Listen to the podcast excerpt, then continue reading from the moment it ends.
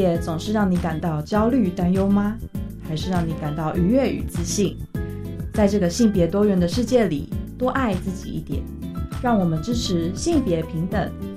欢迎收听教育电台性别平等 Easy Go。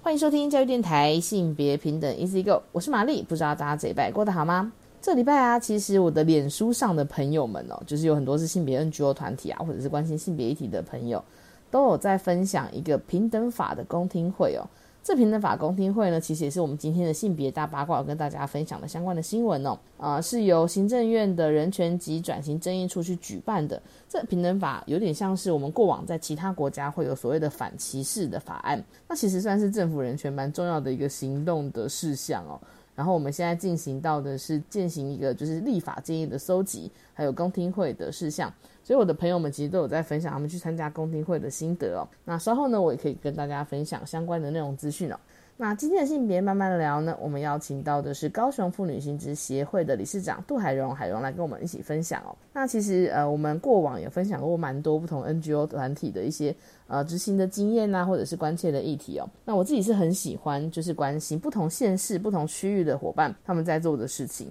因为会有一种分镜合集的感觉哦，所以真的蛮期待稍后跟海荣聊一聊高雄妇女新协会在这几年，或者说在过去的历史悠久的三十年间哦，到底有哪一些议题上的推动？那我们先进行性别大八卦。性别大八卦。今天的性别大八卦跟大家分享的新闻呢，是行政院人权及转型正义处举办的。研议制定平等法公听会的会议相关的一些资讯哦。这公听会呢，其实是在上个礼拜，也就是四月十八号星期二，还有四月二十一号星期五的下午呢，在台北这边有举办哦。那事实上，在进行的过程当中，大家讨论到的议题有蛮多，都是跟反歧视这个概念有关系。所以讨论的议题啊，有包含禁止歧视的特征、禁止歧视的领域，还有歧视的定义等等的。那其他如果说真的发生这些例外的情形，也要讨论一些救济的方法哦。所以比较像是政府开始在收集，就是呃，我们应该要来从反歧视的这样子一个角度哦，去进行所谓的平等法。那这个平等法呢，其实我觉得蛮关键的是，平等和不歧视啊，是国际人权法的一个核心哦。那国内呢，其实也有很多人权团体啊，倡议了非常多年，也参考了公约国家报告或者是国际审查报告的结论性意见建议哦。那把这些资料呢提供给行政院，那行政院其实也依照国家人权行动计划去提了一个提成哦，预定我们要制定一个综合性的平等法。那这个平等法呢，我们可以把它理解成是一个广泛禁止各种歧视的法律。所以人权处呢现在正在进行的是法规盘点。还有国外立法的搜集，还有国际人权规范的研究基础哦，希望可以在台湾的环境里面，我们去制定一个适合我们的平等法的相关的议题。在这个前提之下呢，他们才举办了所谓的公听会哦。那这次公听会，像我们刚提到的，谈了很多，不管是歧视的特征。那其实像台湾，我们针对歧视的这个议题，我们也是长期以来非常的关注。所以目前呢，其实像就业服务法里面，它规定的禁止歧视的特征是最多的。那大家不知道能不能想象一下啊？假使你在工作、你在就业的时候，有哪些个人的特质可能会牵涉到歧视呢？那我们这边可以列举几项啊，包含像是种族、阶级、语言、思想、宗教、党派、籍贯、出生地、性别、性倾向、年龄、婚姻、容貌、五官、身心障碍、星座、血型，或者是工会会员身份等等的。我那时候看到觉得哇，这规范的好详细哦，因为就连星座、血型这种事项都好像有可能会影响到你的就业，但没有错。像我还记得啊，就是我之前有一次面试一份工作，然后那个面试官呢就也问我的星座，我就想说，哎，为什么要回答？但是他当然有点像是在讲说，这有点像是在闲聊的成分啦，那讲不讲都没问题。那可是，在呃应征的时候，但很紧张嘛，然后也不想要留下坏的印象啊，所以还是有说出我的星座。然后离开的时候，我自己就有在想说，嗯，他星座是为了要判断我是什么样的个性吗？或者是他有什么样子？比方说，他真的只是聊天而已吗？哦，所以后来也会觉得有点担心，会不会因为搞不好有人会担心星座不合，他就不想要用你的。所以的确，这种因为个人的特质，或是其实你不太能够去调整改变的那些内容，如果影响到你的权益，包含像是这边是就业服务法里面谈到的工作的权益，它就有可能涉及到歧视。所以呃，也有一些人在讨论啊，你看就业服务法规定的这十八种好多，哦，是不是规定的很详细，可以把呃各式各样的可能歧视的层面都包含在里面？但其实也有一些讨论是指出哦，禁止歧视的特征呢，并不是越规定越多越好，比较像是应该要考虑到这个国家里面有哪一些。处境不利的群体，他们长期受到的系统性或者是结构性的压迫，还有歧视，这部分呢才有立法管制的必要哦。那我觉得这其实也是一个很重要的思考，因为当我们立了一个反歧视法之后，其实就会让应该说我们有效的可以去保障这些不利群体的一些长期的处境。对，但是如果说真的规定到很详细，也有可能会有一些矫枉过正的可能啦。对，所以这种歧视性的立法真的很重要。除了考量国情，也要考量到，比如说台湾的有一些交叉性议题的这些展现哦。那我觉得都是这次公听会上面讨论的一个重点。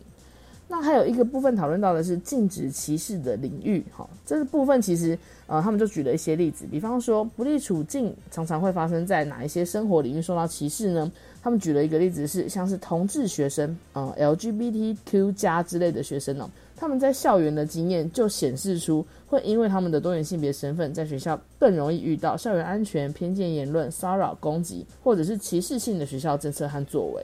这类型呢，就会展现出，就是像同志学生，他的那个禁止歧视的领域，可能就要特定锁定在学校，是不能有这些歧视多元性别学生的这些相关的规定哦。好，那还有一些包含像是。国外立法也会有规定哦，把教育啊、商业服务啊，或者是住宅这些领域，是不是需要纳进去考量，都有每个国家不同的考量限制哦。那在救济方面呢，其实也蛮具体的讨论到，假使真的有人因为歧视的状况受到权益侵害，那应该怎么样赔偿哦？所以，比方说要赔偿呃精神损害赔偿吗？还是要做实际上的一些就是经济上的损害赔偿的请求？这些都是需要考量到的点。所以我觉得，呃，未来啊，应该还会有更多关于这个平等法的讨论哦。那请各位听众，如果你也关心相关的议题的话，我们可以持续的去锁定，不管是人权团体的一些报告的进程，或者是行政院他们在做这些相关立法上面的进程。如果有公听会可以参与的话，其实非常鼓励大家可以一起来关心这个议题哦。好，以上呢就是今天的性别大八卦，稍回来性别慢慢聊。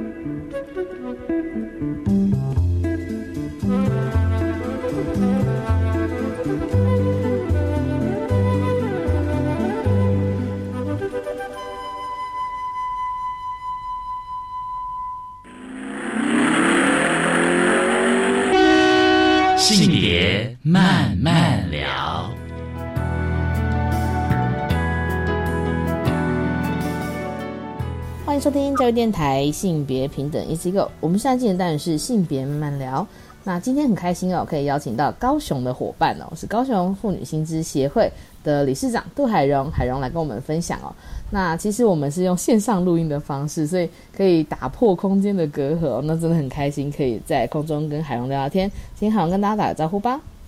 各位听众朋友，大家好，玛丽好，海龙好。那其实很开心可以在线上跟你聊一聊天哦。那我们之前呢，其实也有邀请像是妇女新知这边的伙伴来分享哦。但其实大家讲到会比较熟悉的，好像是台北的妇女新知基金会哦，会蛮多朋友不太清楚。其实，在台北跟高雄，我们都有两个妇女新知的协会。那其实协会跟基金会负责的业务或关注的议题不太一样嘛？那想要请海龙来跟大家分享一下这边的差别。这个部分的话，我想就要从最开始的，其实也有受到我们的一些呃先前的我们党外的一些运动的影响，因为在早年哦，我们台湾还是在啊解严时期的时候，那么新知基金会它成立的缘由哈，就是从啊比较活跃的这些党外运动而开始的。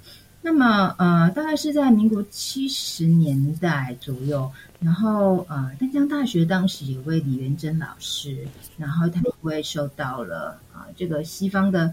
父权运动的影响，然后也受到当时我们吕秀莲我们前副总统他提出来的新女性运动的影响，所以呢，他就邀集了一群就是呃很多的女性朋友，然后在台北创办的妇女新知杂志社。哦，然后呢，呃，几年之后才成立了这个妇女新知基金会，那也就是现在目前台北的这个妇女新知基金会它的一个由来。那么在新知基金会成立了之后，那么呃这些有志之士呢，他们就希望能够把啊更多的理念能够带到我们全台各个地方去，所以呢，他们希望能够在各个地方可以啊找。啊，一些志同道合的呃女性朋友，然后来成立一个协会。那么协会的话，它就是顾名思义的，它是一个社团法人。那跟基金会是财团法人就有点不大一样。那社团法人它就会变成说是以社团为主的，呃，以社员为主的。那么所以呢，当时就在呃最先就是从高雄先开始成立的。那高雄这边先成立的时候是一九九二年的时候成立的，那后来呢，呃，才再成立了这个台北的妇女心知协会。好，那后来还有台中的妇女心知协会，但是呃，因为现在目前台中妇女心知协会的话，它因为种种的原因，那它没有再一直延续下来，所以目前的话是啊。台北的妇女薪资基金会，然后台北的妇女薪资协会，然后还有高雄这边的高雄妇女薪资协会，那么剩下就三个团体这样。哇，感谢海荣带我们回溯，我觉得这是妇女运动史上蛮重要的一个段落。所以啊，妇女薪资基金会跟两个在地的协会关注的焦点其实不太一样。对呀，因为基金会我们知道它比较是针对在于很多立法的推动，然后还有一些嗯。新的议题的一些发掘，然后还有一些倡议。那他们比较没有在啊，像我们这边的话，我们是会去结合一些我们的呃社员啊，还有我们志工。那我们会去做在地的一些耕耘啊。那像台北协会那边也是，他们也会跟很多在地的这个团体，甚至企业，我们知道他们现在都会跟企业去做一个结合啊。呃，大家会用不同种的方式来去耕耘，就是我们在地的这个妇女，然后希望能够把我们的理念，那也能透过不管是个案服务也好，或者是各种的活动啊的举办也好，然后让我们更多的妇女团体，那其实我们现在也不是只有针对妇女，那我们也希望能够针对很多一般的民众啊，甚至呃男性啊，或者是不同性别，我们也都希望能够把它带进来。原来是这样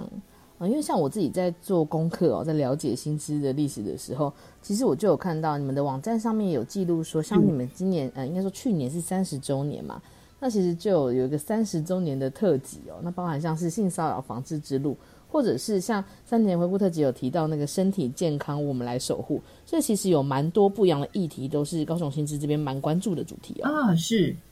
啊，这个就必须要谈到，所以都是伙伴自己发想的嘛。对对，因为我们新知高雄新知有个特色哈，就是我们是由里监事，然后来去组成，然后大家呃借由这些里监事，然后我们来去推动我们想要推动的议题。所以呃，我们的呃想要推动议题，其实有时候会跟我们里监事的背景有蛮大的关系。那以以往就是从以往到现在，我们很多里监事有医生背景的。有律师背景的，有学者背景的，有老师背景的，有学界的。好，那啊，之前还有译文界的。好，那呃，在这么多不同的背景，那我们就会在不同时期会有不同关注的，然后还有推动的活动。那呃，我们当时有位李家燕医师，李家燕医师是李家燕医师，他当时在担任我们理事长的时候，他非常关注在医疗的这个议题。所以当时呢，他就做了一些就是性别友善医疗的一些推动。那当时呢，他还有遇到了一个，就应该是说攻逢其盛哈，那个时候家庭暴力防治法刚通过。那么当时我们就承载了一个很大的任务，就是要在这个高雄市，然后我们要去推动家庭暴力防治法。那那个时候我们也受到官方的委托，当时的一个时代背景跟现在很不一样。在今天我们谈家暴的时候，我们会觉得很理所当然。很多事情会变成说，哎，对呀，那家暴者如果受暴者呃发生事情，我们要去跟警察求助，警察就应该会帮我们。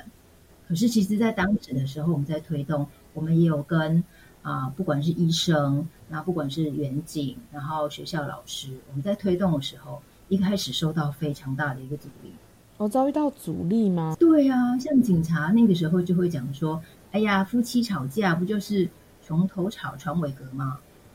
那我们警察不去介入你们的家庭纠纷啦，好，所以当时呢，警察他们在啊，就是在推动的部分的时候，那警察他们很多的反应是说，他们很难去做，很难去推，因为在他们进入家庭的时候，会有遇到很多不同的阻力，那他们也会觉得说，传统的观念会觉得啊，那个是人的家务事，那卖卖去个惨，会有这样的反应，是，那会这样就会导致说，很多的受暴妇女其实她。一直在这个呃家家内的呃家暴里面，她受伤，然后受创，可是却没有办法求助。那包括那个时候也遇到了很多的阻力，是在医生，很难想象哈，还是医疗方面吗？是，对医疗上面，那为什么会是这样呢？因为当时我们知道的就是说啊，我们家暴，我们必须要有证据嘛。那证据的话，我们要先去验伤。那验伤的话需要验伤单，那可是，在当时时空背景下，一张验伤单动辄要五六千块的这样的金额，那么五六千块这样受暴妇女怎么负担得起啊？对，是需要五六千块。然后不像我们现在，我们就是呃，我们去健保卡，我们用健保卡，我们健保的医疗，然后都比较便利。然后如果我们要申请，比如说诊断证明书、验伤单，大概就是几百块，三百块以下一定申请得到。跟当时不一样，当时是动辄一张就要五六千块。当时有一个呃初期的时候，他们会说：“哎，打一次不算呐，我要打三次这样。”你说是家暴受害者要有，就是被打三次，还要凑满那些昂贵的验伤单才能去举报，这太艰难了吧？非常艰难。所以那个时候在推动的时候，我们必须要从很多的呃面向，然后遇到不同的困难，我们就要去一一的去克服。那其实，在验伤单这个部分，也是我们在跟。当时的医师工会，然后还有甚至当时的卫生局，我们也是做了很多的不同的努力，然后用尽各种方法，就是用了各种努力，是，然后才去慢慢克服，然后把验伤单的金额把它降下来。那到现在的一张三百块以下，那也是从我们高雄市这边开始先去推动的。然后后来其他的县市，哎，看到了这样的一个成果之后，他们也。当然就会希望说，哎，他们的医生也能够仿效这样的一个做法嘛，不希望让我们的妇女，你想一张验伤单，然后三张，这样一万多块，当时的妇女，他们他们跟现在的妇女不大一样啊，他们是完全奉献在家庭里面，根本没有办法有任何自自己的经济自由的。那这个部分是对他们造成一个很大的门槛，当他们要申请家暴的时候。哦，我觉得那个呃，就是不同年代，你可以看见，其实呃，权益在进步，并不是从天而降，也不是凭空而来的，就真的是要透过非常多的倡议，然后很多相关的 NGO 团体、相关的呃，就是其他民间团体的伙伴一起共同的来推动，然后可能有很多时候甚至要游说，然后你要呃想出一些比较替代性的方案，然后是实验性的方案，然后再去说服，就是网络合作的伙伴也要共同提升意识。你才有可能真的改变啊一群就是受害人的处境哦。对呀，当时有透过非常，我听我们呃前理事长、前理事长在谈的时候，哇，他真的用了很多的很多的方法，不管是吃饭，然后不管是找关系，然后甚至呢还要去堵人，还要在这个重要的人士啊，这个有权利的人士出没的地方去堵人。不放弃任何机会哦，要出很多的奇招啦，然后想办法去克服。就在政策倡议面上，高雄妇女薪资协会其实也啊，在你们网站上也可以看见哦，其实蛮早就投入在像是性平三法的一个推动，还有一些倡议的面向，所以其实你们也是有在做政策倡议的蛮多的努力和讨论哦。那可以请海荣帮我们介绍一下吗？是，呃，因为后来啊，除了家暴通过之后，那后来陆陆续续也通过性别工作平等法啦，家庭还有这个性骚扰防治法。哦那呃，所以在当时呢，我们呃除了我们要对民众去做宣导之外，那当时啊一样的，我们也承载了啊一个功能，就是我们要对我们啊的民警，然后对我们的啊老师，然后啊对我们的社工来去做啊教育训练。好，因为每一个法他们在推动的时候，譬如说像性别工作平等法。然后还有性骚扰防治法，因为他们必须要去做调查，可是谁会知道要怎么样去做调查呢？哈，那法律规定我们学校要做啊，法律规定说，哎，我们那个呃，我们社会企业哈，我们的这个公司啊，雇主要去做啊。那问题是怎么做啊？甚至我们的呃主管单位，譬如说我们。啊，劳工局或者是说我们交工出口区很多的这个管理单位，他们也都要去做这样的一个工作。那要怎么做呢？所以这个时候妇女新事业承载的这个功能，就是我们必须要去啊呃编撰这些讲义，然后啊寻找师资来去讨论，然后啊用系列的一些课程讲座，然后来去办这些教育训练。那同时对一般的民众，他们去宣导什么叫性骚扰。所以当时我们也啊推出了很多像啊性骚扰防治，像什么预防先出手啊，然后等等影片。那有的是啊给这个，譬如说公司他们如果遇到了性骚扰的案件的时候，不知道怎么处理啊。那有的时候看法条啊，或者是看讲义，可能也还还是一片模糊这样。那我们就会我用影音的方式，让大家比较有一个啊。概念或者是呃可以啊可以起手啊可以操作啊的一些方式，让他们来去学习。那或者是像一般民众的话，我们就会透过也是影音的方式，让他们知道说哦什么叫做性骚扰，那我们可以怎么样去预防？那遇到的时候，我们怎么样的去求助？啊，诸如此类种种的。那我们当时也办了很多的讲座跟活动来去做一些宣导。那截至目前为止，其实我们都还是会有很多的呃企业或者是一些啊官方的一些单位，那他们会来寻求我们的一些协助或者是一些意见，那我们也都会啊适当的提供啊呃师资，然后或者是呃委员推荐的委员来去啊进入他们的呃公司或者是在他们的委员会内来去跟公家单位来去做一个配合。哦，那我们也是啊，妇女薪资高雄在这里，就是蛮蛮长蛮大的一个业务。很感谢海荣在这一段带给我们，就是从薪资基金会到呃高雄薪资协会的这些不同的关注议题的脉络，还有像薪资协会在过去推动不管是医疗啊政策面向上的一些政策努力，还有蛮多平行单位的游说，我觉得历史上走过来，真的是觉得一路都很不容易哦。那我们在下个段落呢，会再请理事长继续跟我们分享近年来高雄新知关注的议题，还有办过哪些有趣的活动。那我们先休息一下。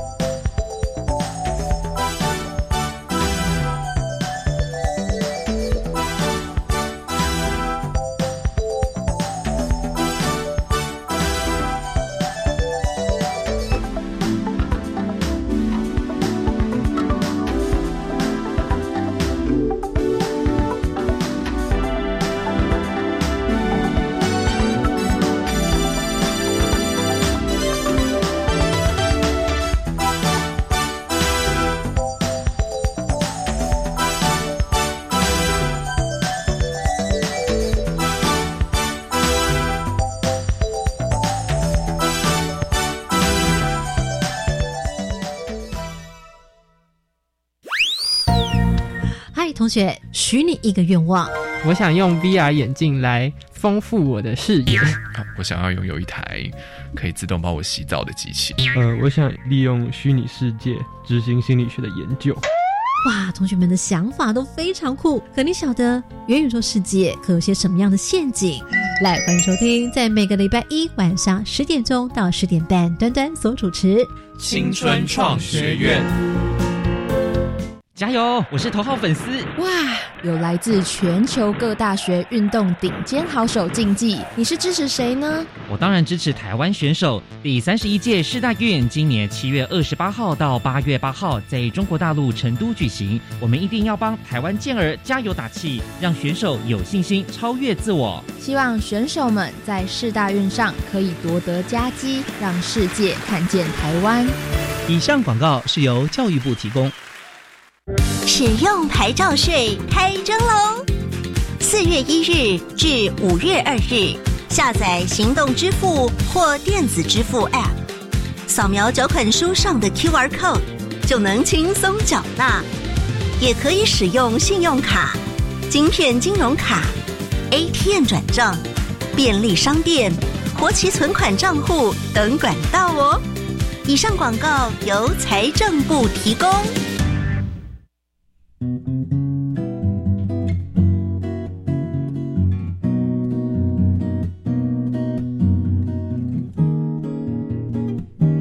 我是苏命苏米恩，你现在收听的是教育电台。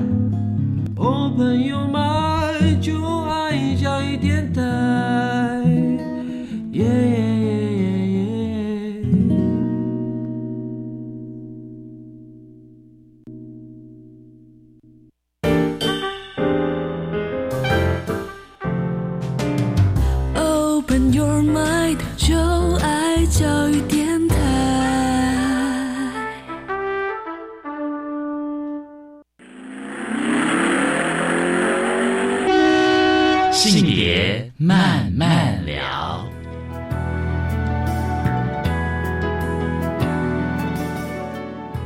再回到性别慢慢聊。那在上个段落呢，我们请理事长跟我们分享了蛮多过去在高雄新知这边关注的主题哦。那其实我觉得有一个很大很大的作用是，当我们其实有一些性别相关的立法的时候，你实际上在落实，其实不是只是大家遵守法律就好，而是整个平行网络的伙伴都要提升职能，你要开始进行一个新的工作方法，你才有可能让民众对你求助的时候能够真正得到帮助。所以我觉得高雄薪资的工作真的很重要，而且有点像分进合集的概念。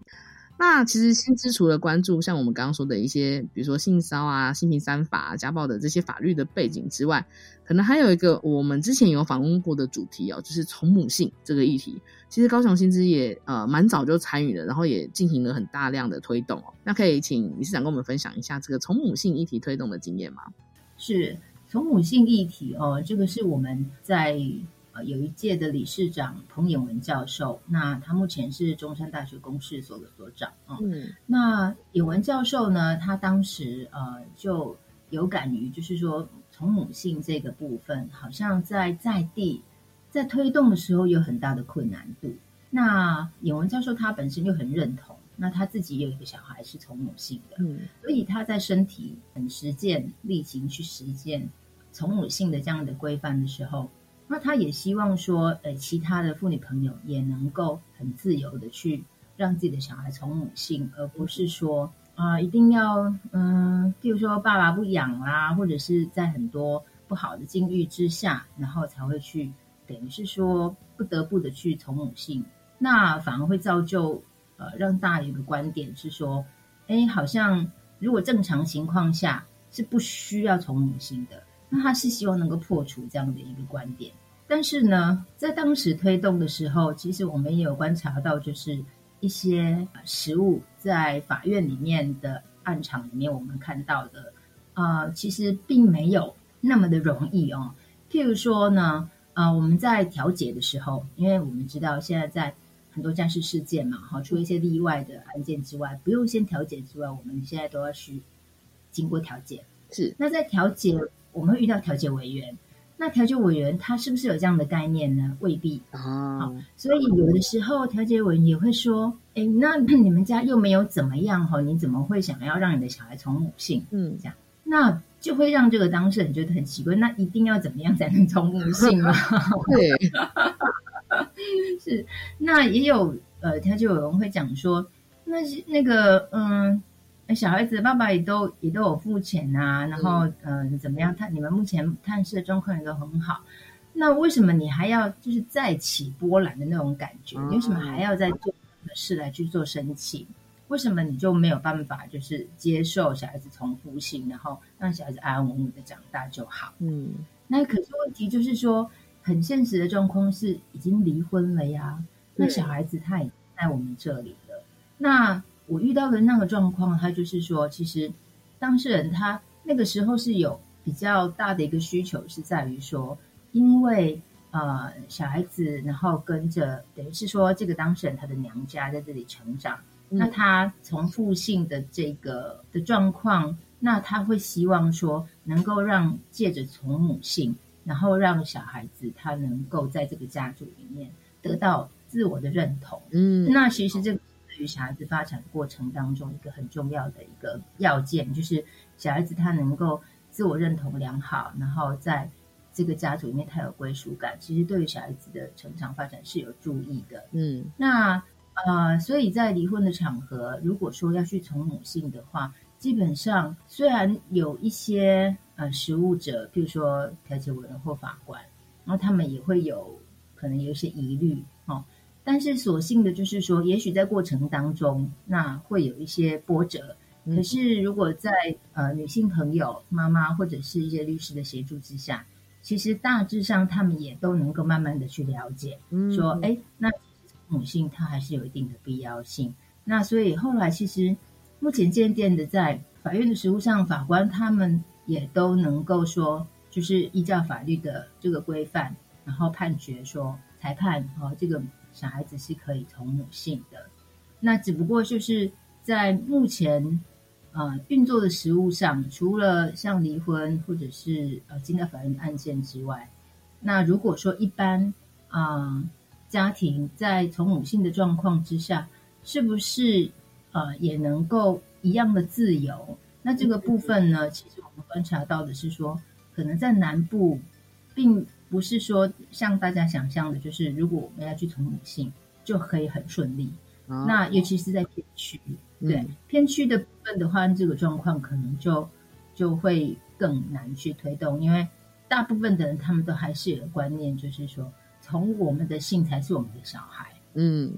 对。那所以在那个家族观念很重的农村地区，其实他们不太能够接受这样的观念，所以这个部分还是。在南部，然后我觉得是还有还有蛮大的一个空间的。那我只是说不太晓得说在其他的地区是不是也是这样的一个状况，就是嗯，我觉得这个好像也会有牵扯到，比方说人口结构啊，或者是那个家族的居住形态，或者是家族的那个观念这件事情上，其实真的会有很多不同的挑战。因为其实像我们上次访问的一位伙伴，他是提到说，因为他从小也是妈妈照顾他长大，然后他很想要。让母亲的家族这边了解到，他其实是很认同妈妈的，所以他在成年之后，因为那时候刚好面临修法，就是成年之女可以啊，是，对，他就自己做，他还没跟妈妈说，就自己做这件事。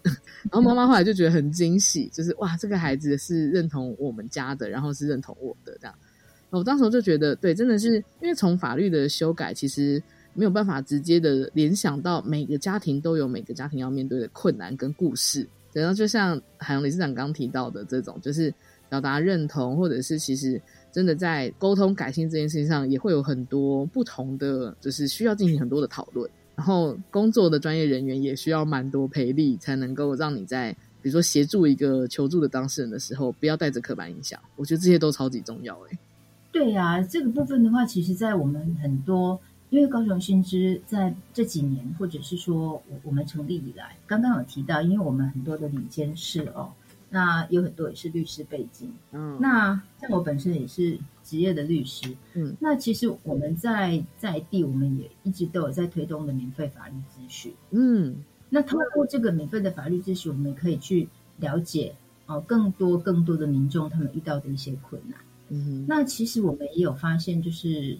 其实就像从母性这个议题一样，法律其实已经修正很久了。我们的继承，我们的亲属法，其实在以前从以前的不平等，然后到现在慢慢的修法，已经修到哎男女都要平等，或者是啊、呃在不同性别都要平等。可是目前我们遇到的状况是，我们还是有很多遇到，譬如说女性不能继承啊，或者是说在婚姻里面有很多传统观念的束缚，导致于说他们最后没有办法维持婚姻。嗯，其实我们也发现，就是很多隐性的部分在法规的落实上面，还有就是性别意识的推动，可能还需要很大的努力的这样的状况下，我们也有发现，就是在很多实物的现场，那我们要去跟当事人沟通的时候，或者是协助当事人跟家人或是其他家庭成员沟通的时候，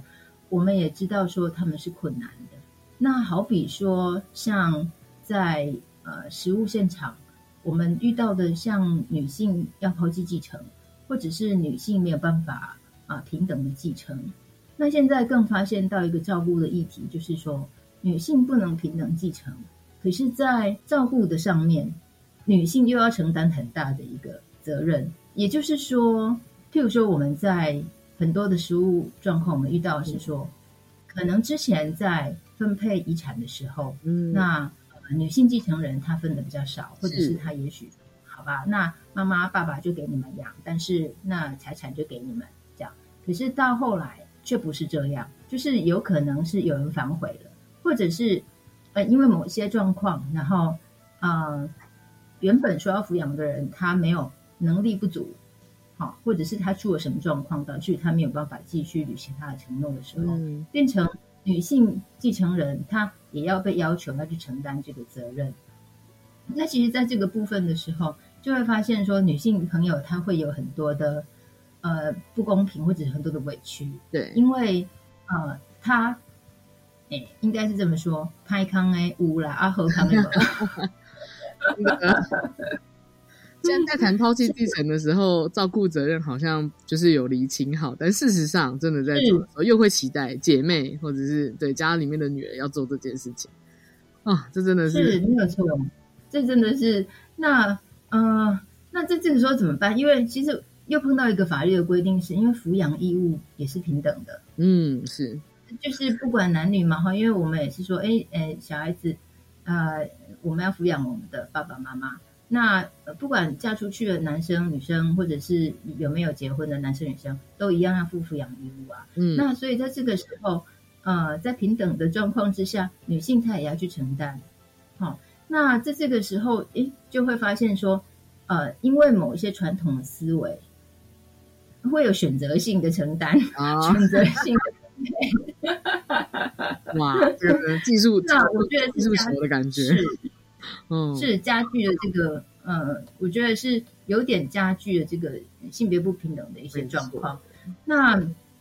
呃，当然最后可以透过一些协商，然后来去做一些处理哈。嗯但是我们是想要强调的是说，其实在，嗯目前女性她还是承担了很多的照顾责任，不管是不是因为法律的分配，好、法律的规定，现实上面其实女性她也承担了很多的照顾责任。那譬如说像小孩子的照顾责任，或者是呃，就是家庭长辈的照顾责任。嗯其实我们也一直在希望说，能够去透过呃协助女性，然后陪力，让他们能够在家庭里面能够跟其他家庭成员去对话，然后让他们有力量，可以在家庭里面，然后让他们家内的家务分工能够比较平等一些。没错。我觉得的确，因为其实像薪资关系的议题从，呃政治应该说法规政治面的一些推动到，其实实际上这些东呃这些议题落实在生活当中，就是每个人在生命当中会碰到不同的议题，所以其实呃真的是觉得薪资在做的这些议题推动，包含像是刚刚说的照顾啊，从母性。都是从很多的生命经验当中，呃，有点像是凝结而来的一些议题观点哦。好，那我们在下个段落呢，再邀请海龙理事长来跟我们分享哦，薪资在近年来主要要推动，还有大家如果未来想要参加薪资活动，可以怎么样参与哦？那我们先休息一下。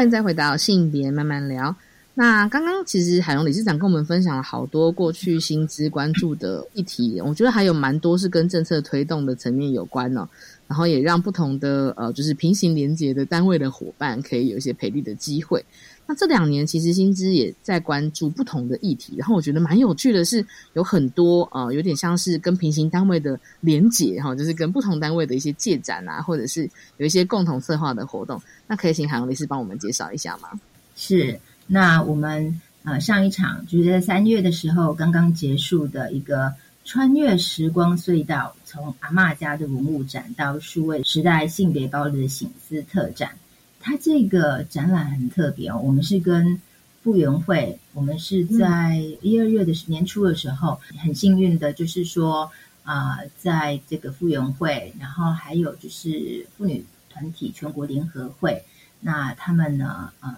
的一个邀请之下，那在高雄这一边，我们希望也能够办一个展来讲这个阿嬷，阿嬷就是慰安妇。因为慰安妇她这个议题哦，在那个台北妇委会他们那边有一个常设的展，是希望在各地能够有机会给在地的民众不用跑到台北去看，在在地也能够看到这些文物。那所以呢，才会有了这个发想。那先是在台南，然后接着二月在台南，三月在高雄，希望说这么严重的一个性别暴力，我们能够穿越时光隧道。来看看我们现在的数位性别暴力，因此我们也办了呃两场讲座，还有两场映后。谢谢玛丽帮我们来讲讲数位性别暴力还有暴力的一些议题。呃，另外一场其实我们也是在讲说，在不同时代女性在战争下所受到的暴力，希望能够去想想，就是说我们现在目前的暴力，如果我们遇到的时候。那它会带给我们什么样的伤痛？那为什么有些人他有没有办法能够去求援？那我们可以给他怎么样的一个协助？那他能够怎么样的自保？然后这个部分，我们也透过这个系列的活动来去提到在地的很多平行团体啊，像是我们的 AI，也就是国际特色组织南办，然后还有我们热线，然后还有呃我们的台全会这几个伙伴，我们也办了一个。南方性别点点名系列讲座，嗯，那么新知呢？我们在三月的时候也办了呃两场，那其中一场是在讲异色电影，从异色电影的角度，然后来去观察这个女性的客群。其实它也有很多历史文物啊，还有一些资讯史料的一些收集在里面，然后可以看到很有趣的观点。另外办了一场讲座，像女孩那样受伤。再就是我们有一个跨性别的艺文展，那也是跟范蒙还有很多我们南部的高师大，还有就是那个中山高一、中山中山，其实他们也有性别学程哈。所以在学术的单位，然后还有在地团体一起办了这个跨性别的艺文展。那我们的吴怡静女士，那她也。担任了一场的讲座来去谈跨性别的认同。那目前的话，因为我们高雄新知这边除了啊，我们跟很多平行伙伴去合作的一些活动之外，我们自己呢在做这个法律咨询。我们一直都是在市区，过去几年，那我们有慢慢的去带到偏区、农村，然后来去推展。关于比较具有家事特色的、比较性具有性别特色的这种法律咨询，疫情之后，我们去思考到的一点就是说，是不是可以透过远距的方式来去做？我们很多呃高雄的呃农村地区的团体，那跟他们或者是里长啊，然后来去跟他们办合作，然后用远距的方式。然后让在地的民众，他们也能够参与我们的法律咨询，接受我们的法律咨询。除了这些以外，我们目前的话有一个工作重点，是我们希望能够推动性别平等的家。啊，刚刚我提到，就是说，因为我们在呃很多食物的现场，我们看到的是说，呃，男性、女性、公公婆婆、媳妇、先生等等小孩，其实我们都一直受到呢所谓的。性别框架的一个枷锁，还有传统习俗的一个枷锁。那我们怎么样能够认识到、意识到有一个性别的框架在这里，其实就不容易了。所以，当我们能够意识到的时候，我们才有办法再往前进。看要去怎么样解除，怎么样的去调整。如果当我们没有这个意识的时候，我们会困在那里。我们常常会听到的是说，啊，婆婆或者是先生，那他们会说，我们已经对你很好了，哈，我们也没有叫你哈，呃，一定要洗碗，我们也没有叫你一定要打扫或者是什么的，你只要把小孩顾好就好，哈，嗯，感觉很像就是说，我们已经对你很好了，然后这是一个很大的恩惠，那你应该要感激、回报、珍惜那种感觉。可是，在当他们讲出这样的一个对谈的内容的时候，其实他们反映到的一个观点就是说，他们认为这些东西原本是他应该做的，但是你可以不用做，哈，那所以这样已经是对你很好了。所以在啊，女性她们听到的感受就是我被抱怨了，他们不会觉得是我被好好对待，而是我被抱怨了。这个就是。很大的不同的立场，然后还有在这里，其实可能大家都没有意识到，说双方大家都没有意识到，说这里有个性别的框架在里面。嗯，那他们女性朋友，他们反而也会觉得说，对呀，他们已经对我很好了，那为什么我还无法满足？为什么我还快乐不起来？可是他们又不知道为什么。嗯，那在呃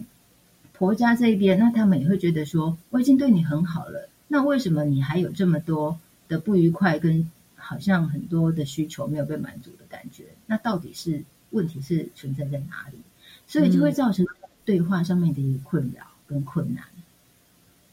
那这个还算是比较隐微的部分。那很多更赤裸裸的，就是可能先生会要求直接要求说，那女性应该要承担什么样的工作？那可是如果说没有办法的时候，就会导致他们。婚姻无法去维持，嗯，那更不用讲说，在很多的性别暴力的场合，家内性暴力，然后呃很多的呃精神暴力，其实从调查的数据显示，并不是说真的去打人，好，然后或者是骂人，好，呃才叫做性别暴力，在很多的是一种精神的压力，是，还有就是说真的很艰难呢，就是对于，而且特别是他是对于一个。嗯，你在家庭结构中的那个女性，如果你觉得好痛苦，然后你其实没有办法得到资源，或者是给你的资源，他会觉得是我是对你很好的，这是多给你的，然后没有意识到，其实本来育儿或家务就是应该要一起分担，这个其实就是很不一样的思维角度啊。对对，嗯，可是呃，可能大家不会有这样的意识。那其实我们在嗯承接这样的案案件的时候，在不管是调解，或者是开庭，或者是陪伴他们的一个过程，其实我们也面临到的一个是说，呃，不见得能够在这个案件当中，我们就可以很快速的跟他们讲说，啊，你们这个就是哦，因为你们 缺乏性别意识，可能没有那么快，那个需要时间，然后慢慢的去啊，让他们去了解说，哎。可能是不是在沟通上面，你们的立场跟观念上面有很大的落差跟不同？嗯，那才能够让他们慢慢的去了解。可是这都只是个案哦。我们希望能够做的更进一步的做的是说，我们需要的是啊很多人去参与，然后很多人，然后他们能够呃愿意去了解这一块。就是我也知道很多观念在。不是一蹴可及的哦，没有办法说改变。就是我我讲了，然后社会明天一觉醒来，然后就会不一样，那是不可能的事情。会变成说，可能一讲再讲，然后一推再推。那所以我们会设计了很多呃工作坊，然后我们也希望能够号召很多的女性朋友一起，至少女性朋友来参与，然后慢慢的男性朋友也能够慢慢的去参与。因为我们发现到是说，男性参与。率真的是偏低啊！我我相信玛丽，你应该有发现，男性要参与很多的活动，我不知道北部的状况怎样，男性真南部是真的落差很大耶。其实北部也 是男生男生来参与的，对，没错。不管办什么活动哦，那因为我们也有在，嗯呃，我我们之前也有很多的活动是办在那个农村地区，那我们也有在那边琢磨了一些时间。那当地的呃反应，他们的反应的回馈就是说，因为男性他们需要被重视，那所以呢，你如果要他们参与的话，你要让他们觉得他们重要，那他们哦会没进来。是。对，所以我们在呃设计这一系列的活动的时候，我们也有针对男性的部分，嗯。好、像希望说能够去谈谈男子的性跟爱呀、这样。嗯也希望能够去在啊，刚好下个月是母亲节，我们希望在母亲节的活动能够去聊聊那个怎么样来去做家务分工。所以我们在五月五号跟五月十二号的时候，我们在呃高雄市土的三明分馆，我们有办了两场育儿神队友，然后还有谁来养家这两场的讲座啊工作坊啊。那我们透过实实物实做跟案例演练，然后能够让啊、很多的人希望能够建立，就是说他们也能够在家务里面啊、怎么样的去做一个协商，然后来去家庭的这个分工能够更平等。那我们还有在五月十七号，我们会在内门，内门会办一场帮人做媒被人愿，然后做媒的 paper 让你知哈，这个对媒人。对媒人的部分，因为在内门这个部分的话，我我们知道内门有宋江镇，还有这个浓厚的板德文化，所以它是一个啊、很具有在地特色的一个地方。那在地呢，呃，也有一两位的女里长哦，真的很不容易，女里长当选然后为里长。那他们在呃，在这个社区里面，还在里里面哈，然后他们也破除了很多的性别框架，譬如说以前啊、嗯，可能一些传统习俗，女性是进不去的，一些宫庙，是是一些呃宫庙的活动，女性是进不去的。可是这两位里长的努力之下，他们慢慢能够承接这些活动，我真的很不容易。那所以我们希望透过这个活动，能够让大家了解的是说，我们在嗯，我每一次哦，我们过年过节要回家的时候，我们是都会很紧张，尤其还没有结婚的时候，就会很怕被问说啊，你当时没结婚哈？啊，结了婚后，然后就会被问说啊，你当时会生？啊，这样大概会是这样的一一一个处境，所以大家都很害怕过年过节要回家，对不对？那我们希望跟大家了解的是说，其实我们不一定说一定要有能够结婚，好以结婚为导向，然后呃告诉这些年轻人说赶快结婚，然后有结婚，然后才是幸福的、美满的等等的。我们是希望说啊、一个人也可以过得很好，然后再来就是说，如果要找伴侣、找条件，那我们不一定是说女生一定要怎么样啊，然后男生一定要怎么样的，很多的性别框架在里面，因为很多长辈都会这么告诉我们嘛，对不对？那我们是希望说借着这样的一个讲座，能够让很多的长辈他们也能够知道说，你们造成年轻人很大的压力耶。有观念都要一起更新啦，这真的很重要，而且希望是朝向性平的方式、性平的角度来更新。